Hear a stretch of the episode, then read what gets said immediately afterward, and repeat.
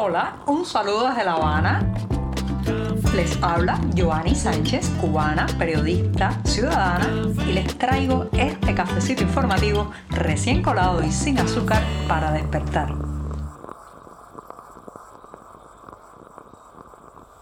Viernes para saborear un buen café, viernes para despedirme de la semana informativa y viernes para comentarles los temas más importantes de este 24 de febrero de 2023, una jornada que ha amanecido aquí en La Habana soleada ya, mucho más cálida que los días anteriores, así que esto necesita un buen buchito de café sin azúcar. Allá voy.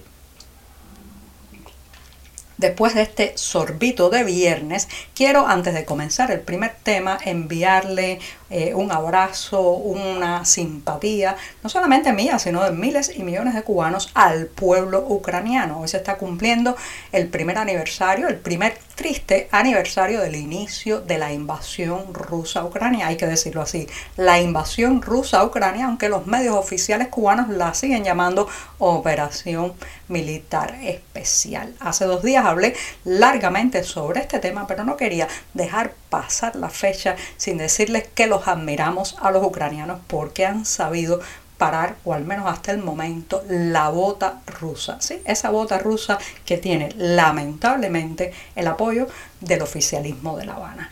Ahora sí voy a pasar a otro tema y tiene que ver con esos secretos a voces, esos murmullos que se dicen en privado y que después lamentablemente no se repiten en público. A veces, a veces me siento como si yo fuera parte de un confesionario porque cuando me quedo a solas con algún vecino en el ascensor y mientras el aparato sube o baja entre un piso y otro, pues aprovecha esa soledad, esa privacidad, esa cápsula de intimidad y protección que da el ascensor para entonces soltar su inconformidad y decir cosas como qué mala está la cosa, qué malo está esto, hasta cuándo es esto. Todo el mundo sabe qué significa la cosa y esto, el régimen, la situación económica, la manera en que se gobierna el país, que hay una gran y creciente inconformidad y malestar. Se abren las puertas del ascensor, la persona sale y entonces se pone la máscara y llega el silencio. Lo mismo me ocurre en otras situaciones. El confesionario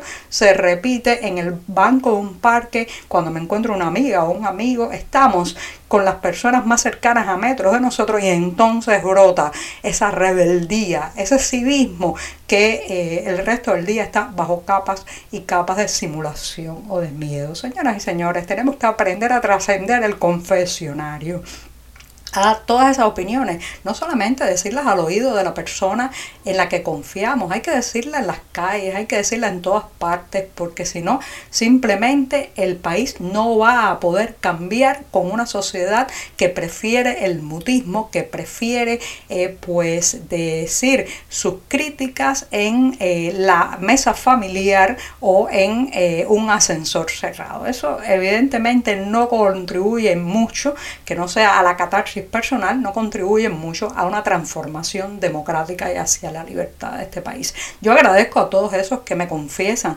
su malestar, pero es el momento de trascender esa queja, eh, digamos, ya a nivel muy primario y a nivel muy personal y volcarla allí donde debe ser, que no es solamente en los entramados de poder que ya sabemos a quién representan y que, que no canalizan esas quejas ciudadanas, sino también en los espacios públicos. Pasemos del confesionario a la calle, pasemos del confesionario a nuestra Cuba real, concreta y tangible. Mientras no asumamos eso, lamentablemente las quejas seguirán siendo algo como lo que me dicen algunos vecinos cuando se quedan a solas conmigo en el elevador. He advertido en numerosas ocasiones en este programa que hay que saber deslindar el titular de la realidad, que hay que mirar más allá y hacerle ingeniería inversa a todo lo que publica la prensa oficialista porque muchas veces está tan alejado de la cotidianidad y de la verdad que es es simplemente otro mundo, una cosmogonía aparte de la que habitamos los cubanos. Bueno, pues a inicios de este mes de febrero, a bombo y platillo se publicó que el presidente del gobierno de Canarias, Ángel Víctor Torres, había llegado a La Habana. Eh, se trató de una gira que hizo por Cuba y también Venezuela, donde hay pues comunidades bastante grandes de descendientes de canarios que pues cruzaron el Atlántico, se instalaron en esta parte del mundo y han hecho su vida aquí. Bueno, pues aquella información venía acompañada de fotografías, promesas y también del anuncio de el aumento de las partidas económicas para ayudar a los descendientes canarios en Cuba. Una de aquellas imágenes tomadas fue frente a la fachada de la Casa Canaria de Cuba, que está ubicada en La Habana, en La Habana Vieja específicamente, en la hermosa calle Montserrat, un edificio realmente imponente que ahora pues ahora es el centro del litigio y también de la avaricia oficial. Lo cierto es que cerrado a cal y canto, con los teléfonos suspendidos, el que fuera un centro de confluencia para la comunidad canaria en la isla, un espacio recreativo, también incluso ofrecían otro tipo de servicios, pues está ahora mismo muerto en vida, así como digo. Eh, olvídense de las fotos de Ángel Víctor Torres, el presidente del gobierno de Canarias, frente a la fachada eso es un cascarón vacío y además en litigio. ¿Saben cuál es el litigio? Bueno, pues que el centro, tras la muerte de sus figuras principales que pues, llevaron por décadas la gestión de la Casa Canaria, fue intervenido, esa es la palabra, no hay otra, intervenido por el oficialismo cubano a través del Ministerio de Cultura y ahora está siendo tutelado nada más y nada menos que por el viceministro de Cultura, Fernando Rojas, un hombre que tiene un triste historial de censura, de eh, contribuir lamentablemente a la reducción de espacios de debate, de polémica y de libertad en esta isla. De la mano de Fernando Rojas está ahora la Casa Canaria, la Asociación Canaria de Cuba, Leonor Pérez es el nombre que tiene en honor a la madre de José Martí, que prácticamente no está funcionando en nada debido también a esta intervención y a la muerte de sus figuras protagónicas de años atrás. ¿Qué está pasando aquí? Nadie sabe, pero las especulaciones eh, indican que se está tratando de secuestrar el inmueble quizás para reconvertirlo en uno de esos hoteles de lujo que florecen por una Habana a punto de derrumbarse cada esquina, pero también de hacerse con las partidas abultadas que envía el gobierno de Canarias a sus descendientes en la isla. Lo cierto es que entre una cosa y otra, señoras y señores, el inmueble languidece, la comunidad canaria de Cuba está prácticamente abandonada y muchos de esos ancianos que nacieron allá al otro lado del Atlántico, en ese otro archipiélago, están prácticamente en situación de miseria. Así que no se crean lo de las fotos rimbombantes. Busquemos la historia real.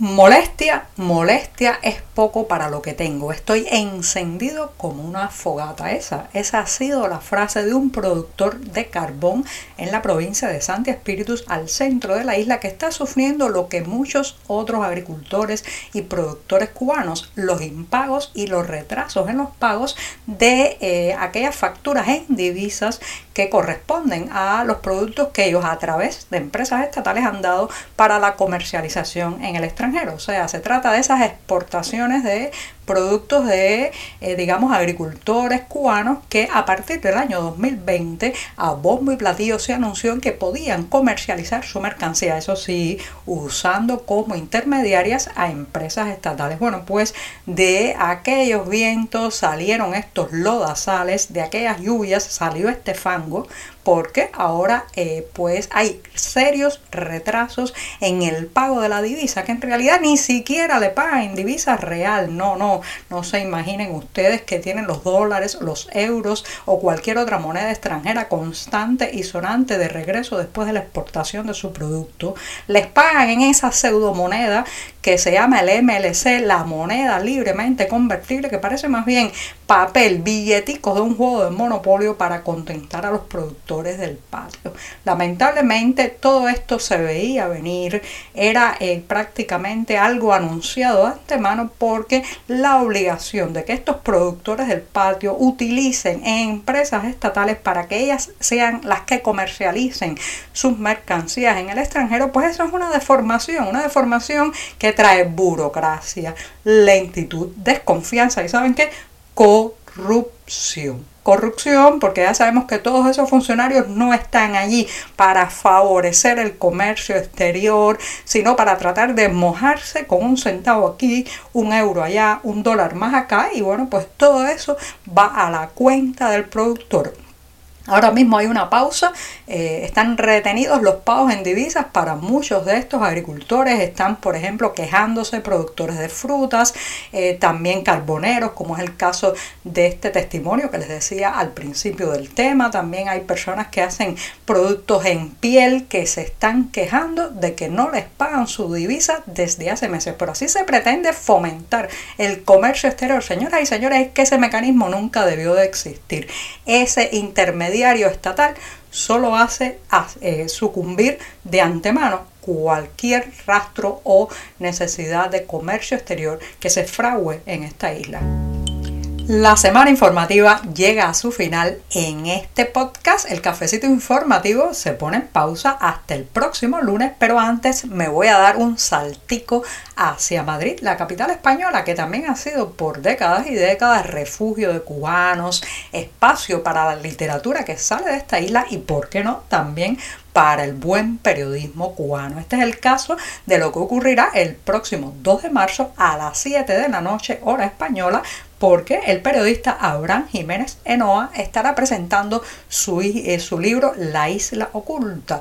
Le reitero que se trata de un periodista cubano ampliamente premiado eh, por organismos y organizaciones internacionales y que reúne en este volumen muchas historias, digamos, de la Cuba profunda, de la isla que está allí donde los medios oficiales no quieren llegar, donde las luces del discurso oficialista no pretende alumbrar. Así que reitero, el jueves 2 de marzo en Madrid Abraham Jiménez Genoa estará presentando su libro La Isla Oculta. Los detalles, como siempre, los pueden encontrar en la cartelera del diario digital 14 y medio. Ahora sí, digo adiós y les deseo que tengan un sábado y un domingo feliz en compañía de sus amigos, de sus familiares, con buenas lecturas y mejor periodismo. Muchas gracias y hasta el próximo lunes. Por hoy es todo. Te espero el lunes a la misma hora. Síguenos en 14medio.com. También estamos en Facebook, Twitter, Instagram y en tu WhatsApp. No olvides, claro está, compartir nuestro cafecito informativo con tus amigos. Muchas gracias.